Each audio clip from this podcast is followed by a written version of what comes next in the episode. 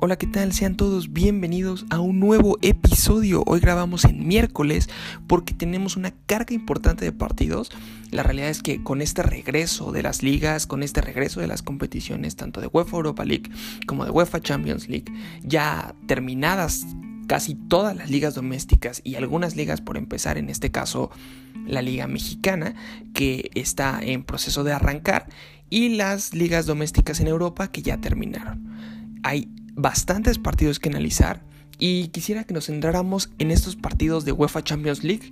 Como saben, se están jugando a un solo partido con una sola sede, que en este caso se están jugando en Lisboa, en Portugal. Y con esto, obviamente, es para darle un, un, formato un poco más dinámico, ¿no? Para que solamente dure lo que resta de este mes y podamos conocer a un campeón y no se diera simplemente por terminada, ¿no? La UEFA Champions League sabemos que en una Champions que no es atípica como la que estamos viviendo, se juegan a partidos de ida y vuelta. En esta ocasión es a un solo partido y la verdad es que los partidos están bastante seguidos y bastante juntos. Hoy tuvimos el partido del Atalanta contra el PSG. Mañana, que es día jueves, vamos a tener el partido del Leipzig contra el Atlético de Madrid y e iremos teniendo el desarrollo de los cuartos de final hasta tener las semifinales que esas ya serán la siguiente semana junto con las semifinales de la UEFA Europa League. Muy bien. Entonces, hoy toca el turno de analizar al Atalanta de Gasperoni contra el Paris Saint-Germain de Thomas Tuchel.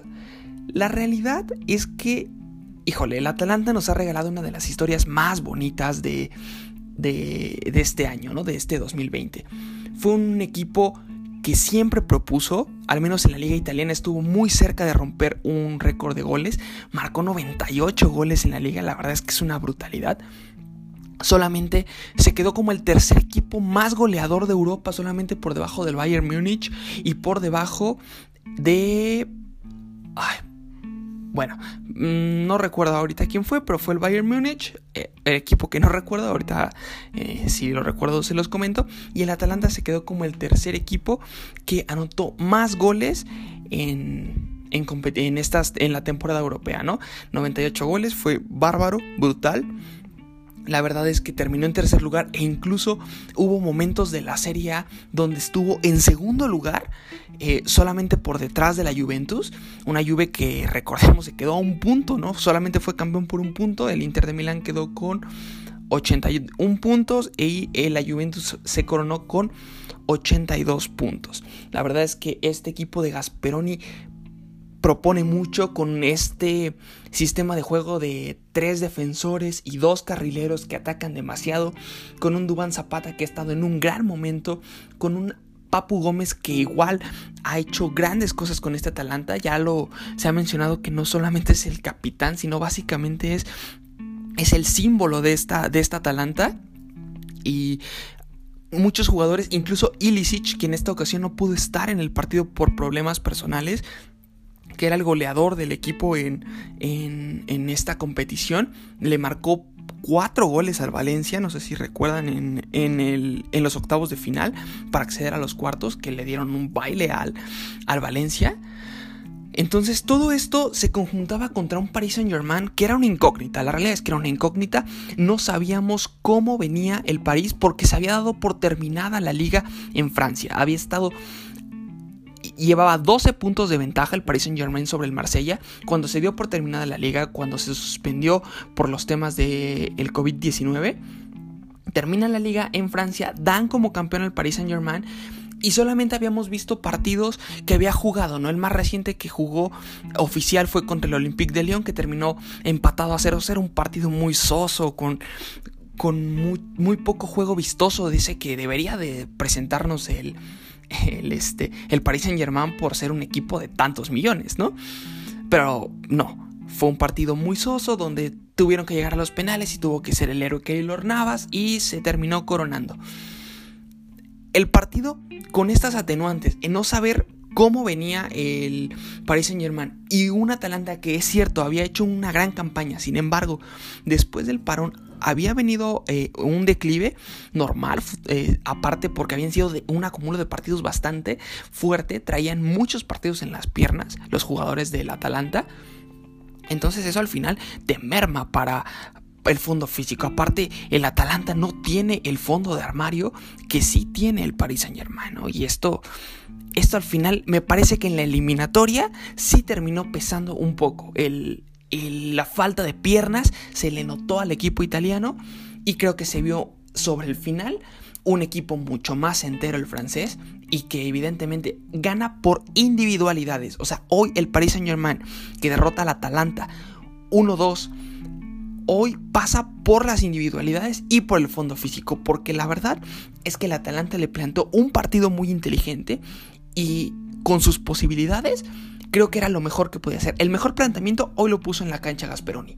Thomas Tuchel tuvo muchos problemas para hacer entrar en, en juego a sus a sus dirigidos y bueno, vamos de lleno a lo que fue el partido. Me gustaría primero que repasáramos las alineaciones que tenía el día de hoy eh, tanto el Atalanta como el Paris Saint Germain. El Atalanta salía con un arquero bastante joven, solamente un partido había jugado en la temporada, Marco Sportielo, que si me apura, la verdad se vio muy bien hoy. No se notó, creo que los dos goles no tienen nada que hacer, Marco. No se notó esa inexperiencia, en los, eh, tuvo varias jugadas, varios disparos, sobre todo de Neymar, que fue muy participativo, eh, y no se notó esa inexperiencia. Creo que atajó bien, creo que fue muy pues fue rentable, o sea, ahí lo hizo bien, no algo espectacular, pero creo que juega bien Marcos Portielo. Eh, con esta línea de tres que ya nos tiene muy acostumbrado el equipo de Gasperoni, con Matías Caldara como central, que creo que hoy es un punto débil en la saga del Atalanta.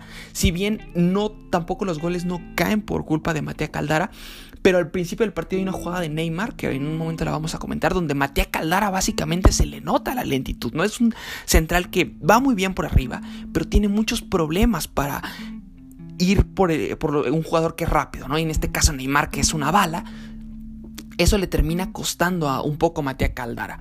Por, como stopper por derecha tenemos a Rafael Toloy y como stopper por izquierda tenemos a Berat Dijimsti. La verdad no sé si lo pronuncié bien, pero es un poquito complicado, ¿no?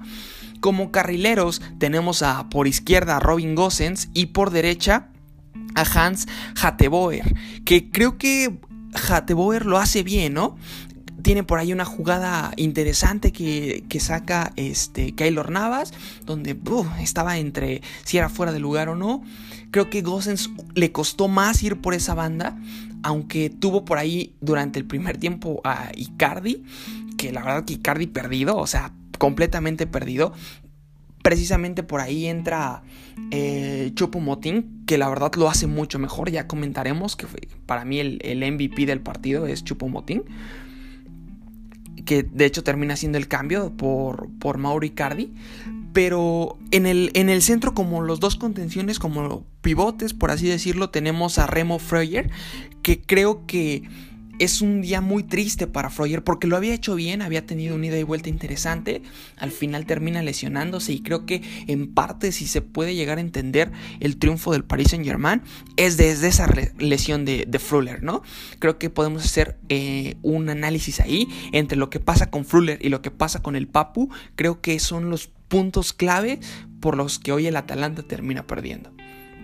El otro pivote que queda ahí es Martin Derron, que creo que aceptable su trabajo. Con calificación eh, lo califican con un 6.4, me parece que lo hace bien, no, no destaca, pero lo hace aceptable como un 10, siendo un 10 por detrás de los que sería el de los delanteros, está Alejandro el Papu Gómez, que si me preguntan, el Atalanta jugó bien hasta el momento de la salida del Papu Gómez, que sale en el minuto 63 me parece, pero el Papu Gómez le daba mucha, mucho juego a Dubán Zapata, iba mucho, era el que generaba un constante peligro al arco de, de, este, de Keylor era como lo que mantenía ocupado al equipo, a la, a la defensiva del Paris Saint Germain. Sale el Papu Gómez por lesión, al parecer se va arrengueando y esto al final termina afectando en la, en la ofensiva porque se termina quedando Dubán Zapata muy solo y Mario Pasalic, que es el hombre que mete el primer gol, el, gol, el único gol del Atalanta, queda muy desconectado del juego. No se logra conectar nunca con Dubán Zapata. No logra ser ese socio que era el Papu Gómez. Entonces, creo que por ahí pasa un poco el, el cómo se desenchufa el equipo de, de Gasperoni. No lo hace de la, de la mejor forma entró por el Papu al 59 fue Malinovsky y ya para el 70 entró Luis Muriel, que creo que ese fue un ajuste interesante de, de Gasperoni, el meter a Luis Muriel porque la, eh, estaba muy solo Dubán Zapata, no encontraba con quién asociarse. Vamos a la alineación del Paris Saint Germain. El Paris Saint Germain salió con un 4-3-3 con Keylor Navas en la portería que termina saliendo lesionado. Hay un tanto me dio en qué pensar el hecho de que Keylor no quisiera salir en la primera ventana de, sustituciones, quiere probar, se lesiona por ahí del minuto 70 y algo, quiere probar, Sergio Rico ya estaba listo, echan para atrás el cambio y al final se gasta un, una ventana, ¿no? No, no, no hace el cambio en la ventana que tiene que hacerlo para que le permitan hacer más cambios y me parece que ahí es un error de Keylor. Al 79 fue el cambio, se lesiona como al 73, prueba para el 79 y es cuando termina siendo sustituido. En línea de 4 tuvimos a Tilo Kerer por derecha, por izquierda a Juan Bernat, en el centro a Thiago Silva y acompañado de Prenzel Kimbembe como central por izquierda. Lo de Tilo Kerer no me gustó, jugó para mí mal, un mal partido. Sin embargo, había momentos del partido donde Tilo Kerer hacía la función de un 10. O sea, yo veía que a veces subía Tilo Kerer y estaba en la frontal del área del, del Atalanta y quería, el equipo quería que él fungiera como un 10, como el pasador. Y si tu equipo comienza a depender de Tilo Kerer para generar fútbol, creo que ahí estás teniendo un serio problema, un problema muy grande. Ander Herrera eh, como mediocampista, mediocampista por derecha, como podríamos decir eh, interior por derecha, queda como un, un pivote, un mediocentro Marquiños, que le dan como valoración un 7.7. Híjole, yo creo que el 7.7 es por el gol, porque antes del gol Marquinhos no había hecho un gran partido. Tampoco porque no por el mal desempeño de Marquinhos, sino porque el partido no estuvo tan concentrado en media cancha. Creo que sobre todo en el primer tiempo ambos equipos se dedicaron a atacar, lo hicieron bien y muy pocos balones pasaban en, por el medio campo. La mayoría eran, eran, eran balonazos largos o eran, eran arrancadas muy fuertes, porque este equipo tiene la velocidad para hacer esas arrancadas. Pero me parece que Marquinhos es más este 7.7 que le dan por el, por el gol que por otra situación. Y tres adelante. Sabemos que Kylian Mbappé no se encontraba por, por lesión. Tampoco se encontraba en el partido Marco Berratti, que creo que fue lo que más le pesó a este equipo. No tenía un jugador, porque Marquinhos es cierto, marca el gol, pero es un jugador mucho más defensivo. No es un jugador que sepa tanto con el pie como sí es Marco Berratti. Marco Berratti es un artista con el balón, ¿no?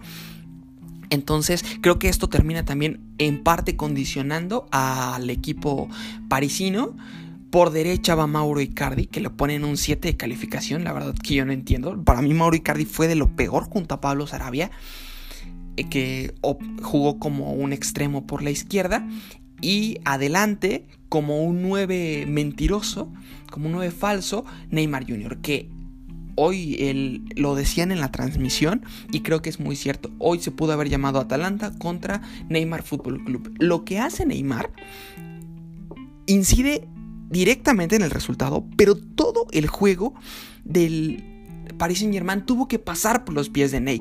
El primer tiempo es cierto, falla una jugada clarísima en los primeros 5 10 minutos de partido. Neymar tiene un mano a mano contra Sportiello y lo termina tirando por fuera. Pero creo que Neymar fue el que traía más ganas, el que quería destacar, el que quería que su equipo calificara a la siguiente etapa. Creo que esto era, fue un detonante y creo que incluso con todas estas ganas, la defensa supo cómo mantener a Neymar hasta esos fatídicos últimos cinco minutos que tiene el Atalanta donde terminan clavándole clavándole los goles. Ahora, vamos a, analizar un poquito lo que fue el partido. El partido comenzó muy intenso. Creo que la primera jugada que tiene por ahí el, el, el, PSG es la que les comentaba de Neymar, donde hace, hace una arrancada de tres cuartos de, de cancha. Se lleva a, a, Caldara y se planta frente al arquero. La realidad es que le pega horrible. Es sorprendente en un jugador de la calidad de Neymar, ¿no? Que es un top 3 del mundo. Eso ahí probablemente son los las distancias que todavía existen entre Lionel Messi y entre Cristiano Ronaldo, la definición, el momento importante en el que siempre aparecen los jugadores. Por poner un ejemplo, el gol que mete Lionel Messi en el partido que juega contra el Napoli es un gol donde lo están jalando, donde se está cayendo y al final termina, termina, lo trompican en el área y aún así pone el balón muy esquinado a, para que no llegara David Ospina. Creo que esto le falta a Neymar es un jugador definitivamente de los más divertidos de ver. Tiene mucho regate, tiene mucha gambeta, tiene mucha velocidad. Pero creo que hoy se sintió muy solo. Y en ese se sintió muy solo. Quiso ganar él solo el partido. Y por poco no le sale el PSG. ¿eh? Por poco otra vez se queda, se queda en la orilla. Un equipo que creo que tiene muchas estrellas. Pero le hace falta una creérsela más. Y que estas estén bien conjugadas y se entiendan dentro del campo. Creo que muy pocos equipos han logrado grandes cosas con billetazos, hacerse, hacerse solamente con, con, grandes inversiones y, que, traer a los mejores del mundo. Sí, pero ¿cómo haces que los mejores del mundo jueguen a lo que yo quiero y hagan un buen grupo? ¿no? Creo que ese es un problema que tiene el Paris Saint Germain, que tiene que trabajar muy bien Thomas Tuchel, que es un técnico con, pues con mucho talento y, creo que tiene experiencia y podría llegar a hacerlo bien. El partido básicamente era la misma tónica. A los 13 minutos eh, les comentaba, Hateboer tiene una jugada muy importante, creo, donde mandan un centro desde la izquierda y él es de, desde la parte frontal, un poquito hacia la izquierda, remata picado y el balón termina desviándolo Keylor. Y minutos después, Caldara tiene una jugada que se marca como fuera de juego, que yo tengo mis dudas, ¿eh? para mí lo están habilitando, pero tiene un remate con la cabeza hacia atrás fantástico y la tapada de Keylor es monumental, o sea, de verdad es una tapada monumental. Haya o no haya fuera de juego, creo que esto le da un envión anímico al, al, al arquero Tico y le mete mucho miedo por ahí al, al Paris Saint Germain porque dicen, o sea, este equipo juega, o sea, esto no es nada más de, de que llegaron por suerte, el Atalanta juega. Eh, comienza el partido eh, con un Atalanta mandando bastantes centros. Creo que una de las fortalezas que tiene el Atalanta es la pelota parada, es el buen cabezazo. Todos los centros que iban los ganaban los jugadores del Atalanta. No iban con dirección a puerta, pero los terminaban ganándole. Y esto comenzaba a generar un poco de preocupación en el, en el cuadro de París el partido se continuó desarrollando con arrancadas de Neymar. Todo era con Neymar. Neymar tomaba el balón, Neymar arranca. Falta o Neymar eh, llegando al área. Por ahí tuvo un disparo donde igual toma la pelota, una arrancada, se mete a la media luna, dispara y la pelota sale besando el poste derecho. Creo que Neymar en este, en este momento dijo, ok, no tengo a Di María, no tengo a a Berrati es mi momento. Es el momento en el que tengo que demostrar por qué me trajeron aquí. De meter a mi equipo por segunda vez en su historia a una semifinal. Creo que la falla de Neymar en este momento, la que tuvo en los primeros minutos, hubiese sido mucho más notoria si hoy estuviéramos hablando de un Paris Saint Germain eliminado. Creo que al final Neymar se termina llevando del primer tiempo y en general del partido eh, siendo el MVP por el hecho de que el, el Paris Saint Germain clasifica a semifinales. Si no, hoy estaríamos hablando de uno de los grandes villanos, como le pasa ayer a Raúl Jiménez. No digo que haya sido una mala temporada, no digo que haya sido el gran villano, pero en parte sí, es, sí se ve muy condicionado el juego de los Wolves el día de ayer por el fallo de penal de Raúl Jiménez. Y en este caso, para la suerte del Paris Saint Germain y para la suerte de Neymar, no se ve tan condicionado por este, por este error que tiene el jugador eh, brasileño. El partido, la verdad es que no se, no se notaba tanto la ausencia de Ilicic. Creo que eso no le pesó tanto en los, al menos hasta que llega el momento fatídico del minuto 90, pero no le pesa tanto al Atalanta como sí le pesa demasiado a, al Paris Saint Germain la falta de Berratti y la falta de Mbappé, ¿no? Creo que muchos dirían que la, la falta de Mbappé fue la más notoria. En mi punto de vista creo que Berratti hace más falta porque el partido se comienza a tornar a partir del minuto 30 al 45 se comienza a tornar muy de mucha posesión del Paris Saint Germain, pero sin saber qué hacer con el balón. O sea, sin meter en, en apuros a la defensa y al arquero del Atalanta. Creo que esto empezó a caer, eh, a caerle muy bien al, al, al equipo de, del Atalanta. La manera en que estaba en que estaba, en que cayó el partido, ¿no? Cayó en un partido que, que no, probablemente no, pues no le exigía demasiado, le daba muchas opciones al, al Atalanta de salir a contragolpe y al minuto 26 viene una jugada donde toma la pelota Papu Gómez, cede para Dubán Zapata, que Dubán Zapata al final se trompica y en ese en ese momento en el que se trompica alcanza a ceder el pase a Palisic. Que yo la verdad no sé dónde estaba el, eh, Juan Bernat, que era el que tenía que estar por esa banda. Lo dejan completamente solo y manda un disparo fantástico hacia el palo derecho de Keylor Navas, que toma una comba, una rosca fantástica. En esa Keylor ya no puede hacer nada. En ese momento el Atalanta estaba ganando 1 por 0. El partido a partir, como lo decía, del minuto 30, se vuelve mucha posesión de Paris Saint Germain y le permite al Atalanta solamente ir a contragolpe, pero el contragolpe era muy bien orquestado por el Papu Gómez. El Papu Gómez la verdad es que hizo un gran partido, a mí me, me agradó mucho. No se entiende su salida a menos que haya sido por lesión. Creo que al menos en el primer tiempo fue la fue lo mejor que tuvo el, el Atalanta junto a a Paz, a Palisic, ay perdón, se me fue el nombre, ¿eh? están un poquito, Pasalic, perdón. Junto con Pasalic fue de lo, de lo mejorcito del partido. Icardi perdido en el París.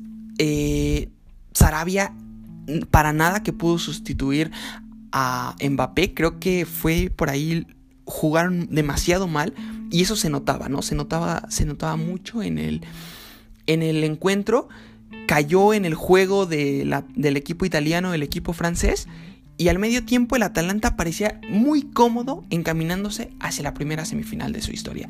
Creo que incluso, ahorita hablaremos ya del segundo tiempo, pero incluso en el, en el vestidor no hay una sacudida fuerte porque el regreso al, al encuentro creo que es más o menos en la tónica en la que termina el primer tiempo. En el segundo tiempo el Atalanta tiene por ahí algunas ocasiones, creo que comienza un poquito a, intentarlo, comienza a...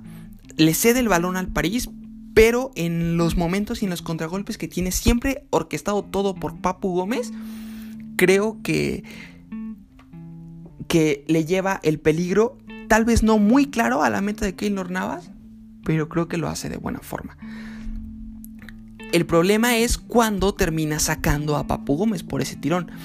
En el momento en el que sacas a Papu Gómez le quitas el socio a Dubán Zapata. Dubán Zapata se aleja demasiado de del área y le cedes toda la iniciativa al Paris Saint Germain. Creo que aquí no digo que se equivoque Gasperini porque creo que no podía seguir el Papu.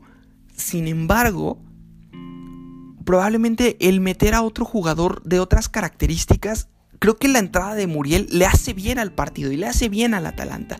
Creo que Muriel hubiese sido un socio mucho más ideal antes para Dubán Zapata. Pero decide no, no meterlo y es cuando el, el Paris Saint Germain comienza a tomar un poquito más los hilos del partido. Igual, ¿eh? El partido transcurría sin gran peligro en la meta del conjunto del Atalanta. Pero ya el, no se acercaban tanto al arco parisino, ya el partido transcurría sin sobresaltos, pero al menos ya el París ya nos tenía que preocuparse por la eh, por el hecho de que el equipo del Atalanta llegara a su portería. Al 58 minutos 58 es cuando se retira el Papu Gómez Y para mí es el punto quiebre del encuentro. Que se retira el Papu y el ingreso de Mbappé. Recordemos que Mbappé venía tocado de una entrada criminal que le hicieron en un partido criminal, de verdad, de una lesión en el tobillo. Entra Mbappé y Mbappé, la verdad es que entra no fino porque se nota que no está al 100, pero la velocidad de la velocidad de Kylian Mbappé pues preocupa a los jugadores, a los defensivos de de el Atalanta. Creo que Palomino que posterior entra al partido deja muy buenas sensaciones en cómo cubre a Neymar. Creo que por ahí lo hace muy bien hasta, desgraciadamente, hasta los últimos minutos. Creo que Palomino es de lo, de lo rescatable en el partido. Neymar seguía tratando de, de mover al equipo. Por ahí tiene una jugada Kylian Mbappé eh, donde se queda básicamente eh, de frente al arquero y termina tirándola al mono, directa al, arquero. Creo que se notaba ya el cambio, se notaba que Mbappé estaba en el campo, se notaba que un jugador de talla mundial podría hacer, hacer más cosas y esto le generaba, cada vez más preocupación al equipo, al equipo de, de Bérgamo. Ahora, en el momento Gasperoni saca, saca a, a Pasalic que fue el hombre del gol, y entra Luis Muriel. Aquí creo que es donde se da cuenta Gasperoni que está demasiado solo Dubán Zapata y decide ponerle a Luis Muriel. Que en el partido, la verdad, Luis Muriel no tuvo un gran desempeño. Por ahí, allá cerca del final, tiene una jugada donde se termina enredando con el balón y no hace lo, lo adecuado. Al minuto 71, Keylor Navas sufre un tirón en la pierna decide probar unos, unos minutos más, ya estaba Sergio Rico listo para entrar, decide probar, desaprovecha una ventana de cambios para que a los 5 minutos al final termine diciendo que, que sí quiere salir porque al parecer se, se agrava la lesión. El partido durante el, parecía que ya se, se, estaba cerrando demasiado para el París, ¿no? No concretaban las jugadas, no concretaba Neymar, que diciendo el mejor del partido fue Neymar el más punzante. Mbappé también en los pocos minutos que entra muy punzante por esa banda banda izquierda del Paris Saint-Germain, banda derecha de del equipo italiano. En esa banda derecha jugaba eh, tanto Hans Hatteboer como Rafael Toloy, que creo que Hatteboer se ve mucho muy afectado por la entrada de de Kylian Mbappé porque deja de ir en banda, deja de salir, no este no ataca tanto y esto le genera también aunado a que no tienes al Papu, Dubán Zapata está, no está, Pasalic está desconectado, no metes a tiempo a Luis Muriel y creo que Hateboer también te lo te detienen demasiado, que Sarabia no había, no se había preocupado por nada, Hateboer del partido de Sarabia. Creo que cuando entra Kylian sí le genera un problema. Probablemente la eliminatoria con Kylian Mbappé desde el minuto uno sin estar lesionado hubiese sido diferente. Para mí lo hubiese resolvido antes el equipo el equipo parisino. Sin embargo, eh, el partido pues llegó a estas instancias. Una por la mala forma de, de Mbappé, que seguía lesionado y porque los jugadores del Paris Saint Germain les faltaba una sangre. De verdad tú veías el equipo y el único que parecía que sabía lo que se estaba jugando era Neymar. Nadie tenía sangre, nadie iba y pegaba una patada, nadie iba y, y robaba un balón. O sea, de verdad el equipo se estaba muriendo de nada más o menos al minuto, al minuto 80 tiene una jugada Kylian Mbappé donde hay una arrancada fantástica tiene de frente para definir al arquero y Palomino se, se lanza una, una barrida fantástica y termina cortando el balón. Esa sangre que demuestra Palomino en el minuto 80 le faltó, me parece, al equipo al equipo de París, o sea, no puede ser que un equipo que tiene tantas individualidades que costó tantos millones que solamente el sueldo de Neymar paga toda la nómina del Atalanta, no puede ser que no meta la pierna, que no sepa que se está jugando el pase a unas semifinales de UEFA Champions League, que es uno de los momentos, probablemente no se va a repetir esta ocasión, que tiene la chance el Paris Saint Germain de llevarse una Copa de Europa. O sea, eso es lo que no puede pasar. Al minuto 79, que es cuando se hace el cambio de, de Rico, por Navas aprovecha eh, Thomas Tuchel esta ventana de cambio para meter a Chupomoting. de verdad que cuando vi entrar a Chupomoting, no fue, no ahorita ya a toro pasado del partido quiero venir a decir que yo dije que iba a marcar gol, no, pero te da esa sensación, ¿no? A veces hay jugadores que no destacan tanto y tienen noches así, noches que se les toca con la varita mágica y, hoy fue la noche de Chupomoting, ¿no? al minuto 88 más o menos, Fruller se deja caer sobre, sobre el césped, al parecer se, se quejaba de, de una lesión en la parte posterior del muslo, ya no podía continuar desgraciadamente hizo cuatro cambios el Atalanta, pero se acabó sus ventanas de cambio, sus tres ventanas de cambio. Después haré un video para explicarles, bueno, un, podcast para explicarles qué es esto de las ventanas de cambio. El punto es que ahorita puedes hacer cinco cambios, pero te dan diferentes ventanas para hacerlo. Si no aprovechas esas ventanas de cambio, al final no, no puedes realizar los cinco cambios, no solamente puedes realizar los cambios que hagas en tus ventanas que tienes que te proporcionan. Y entonces eh, se deja caer, parece que está lesionado, regresa al campo, ya no tiene, ya no tiene cambios y desgraciadamente para, para el equipo de... Para el equipo de, de Italia, pues, básicamente empieza a jugar el partido con un hombre menos. O sea, uno, tiene las piernas mucho más cansadas el Atalanta porque viene de jugar me parece que 13 partidos, ¿no? Viene a jugar 13 partidos en Serie El Inter solo ha jugado, el Inter, perdón, el Paris Saint Germain solo ha jugado dos partidos. La nómina que tiene el Paris Saint Germain, 10 veces más la del Atalanta. El fondo de armario que tiene el Paris Saint Germain es mucho más amplio que el que tiene el Atalanta. Y encima de eso te quedas con un hombre menos por lesión. Y es un jugador como Fuller que es básicamente un medio centro, un jugador muy importante en tu, en tu esquema, ¿no? Que mantiene el equilibrio porque tú eres un equipo que juega con tres centrales. Obviamente el tener a dos pivotes te ayuda a que un pivote se meta como un cuarto central. Entonces, si al final eh, Martin, de Ron se, metía como central, ¿quién se quedaba en, en, el medio centro? No había nadie. Esto lo comienza a aprovechar el equipo parisino y al final es una jugada de Kylian Mbappé se interna, eh, se manda el... No, perdón, perdón. No, estoy confundiendo el gol. El primer gol es una asistencia de Neymar. Le mandan un centro, Neymar dispara y la pelota le queda muerta en el, eh, casi en el área chica a Marquinhos y termina anotando el gol.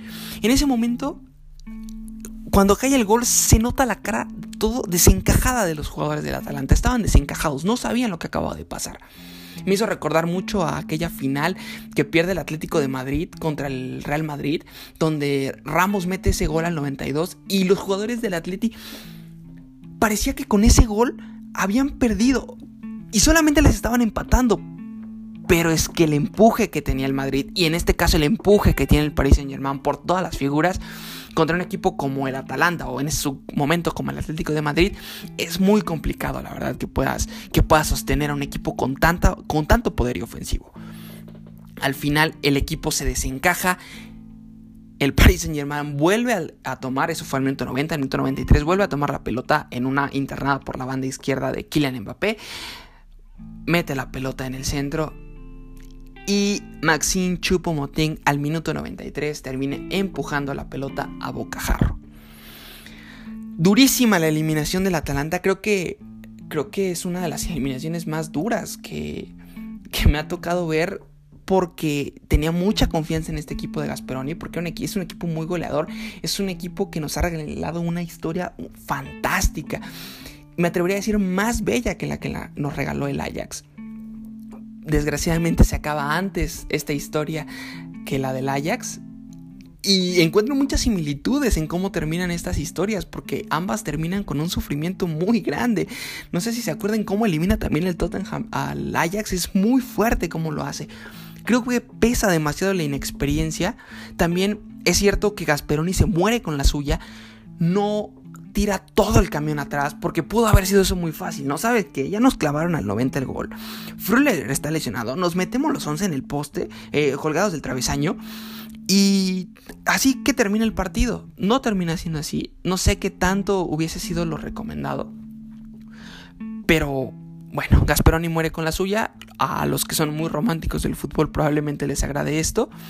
Creo que el Paris Saint Germain no podemos hablar de que fue injusto el pase del París porque creo que hay cierto había cierto equilibrio de fuerzas, creo que Neymar lo intentó lo intentó bastante, pero a partir de aquí yo no veo a este Paris Saint-Germain superando al Manchester City. Creo que se va a quedar en, en semifinales, es al menos lo que yo creo aunque con el, con el regreso de Kylian Mbappé y de Ángel Di María, creo que podría presentarse otro planteamiento, otro equipo o una cara diferente del París. Pero creo que, que le cuesta mucho trabajo a este equipo la Copa de Europa. Creo que no compró, compró muy buenos jugadores, pero no compró la grandeza. Eso es algo que no se compra en la esquina. Y bueno, le tocó al Atalanta ojalá que no para el siguiente torneo no lo, no lo desarmen y solamente sea esta la única vez que lo, que lo vimos brillar, eh, brillar en Europa. Me gustaría que este equipo continuara jugando como lo hace, siendo este equipo espectacular, echado para adelante, muy poco común en la Serie A y en un equipo italiano. Creo que creo que al final esto, esto sería bueno para el fútbol y bueno para la competencia de la, de la liga italiana tendremos que ver. Yo creo que sí va a haber un desarme importante del equipo. Creo que al menos hay jugadores que sí podrían llegar a salir. Uno de ellos yo creo que es Dubán Zapata. Pero así fue. El partido creo que terminó con un sabor muy amargo para el Atalanta y para la mayoría de los aficionados al fútbol porque duele demasiado ver a un equipo perder así. Y a un equipo, un equipo chiquito, ¿no? Del Atalanta que escuchaba el dato, la ciudad de Bérgamo, que es de donde es el Atalanta, el Atalanta de Bérgamo, representaba una de las ciudades más pequeñas de los equipos que se habían metido a UEFA Champions League. Es una de las ciudades muy pequeñitas. Y de hecho es una de las ciudades que fue más golpeada por este tema de la contingencia y por este tema del COVID-19. Creo que nos regaló un gran torneo Esperemos que haya muchos más así del Atalanta, que pueda tomar revancha el siguiente año. Y a esperar qué puede regalarnos el Paris Saint Germain para semifinales. Tiene que mejorar muchísimo su juego, tienen que elevar su nivel los compañeros de Neymar. Creo que Neymar en el nivel que está, tal vez un escaloncito más arriba y podría, podríamos pedírselo. Pero sí, los demás, sus compañeros deben de elevar muchísimo el nivel si quieren que el Paris Saint Germain gane su primera Copa de Europa. Muchísimas gracias, cuídense mucho, un saludo.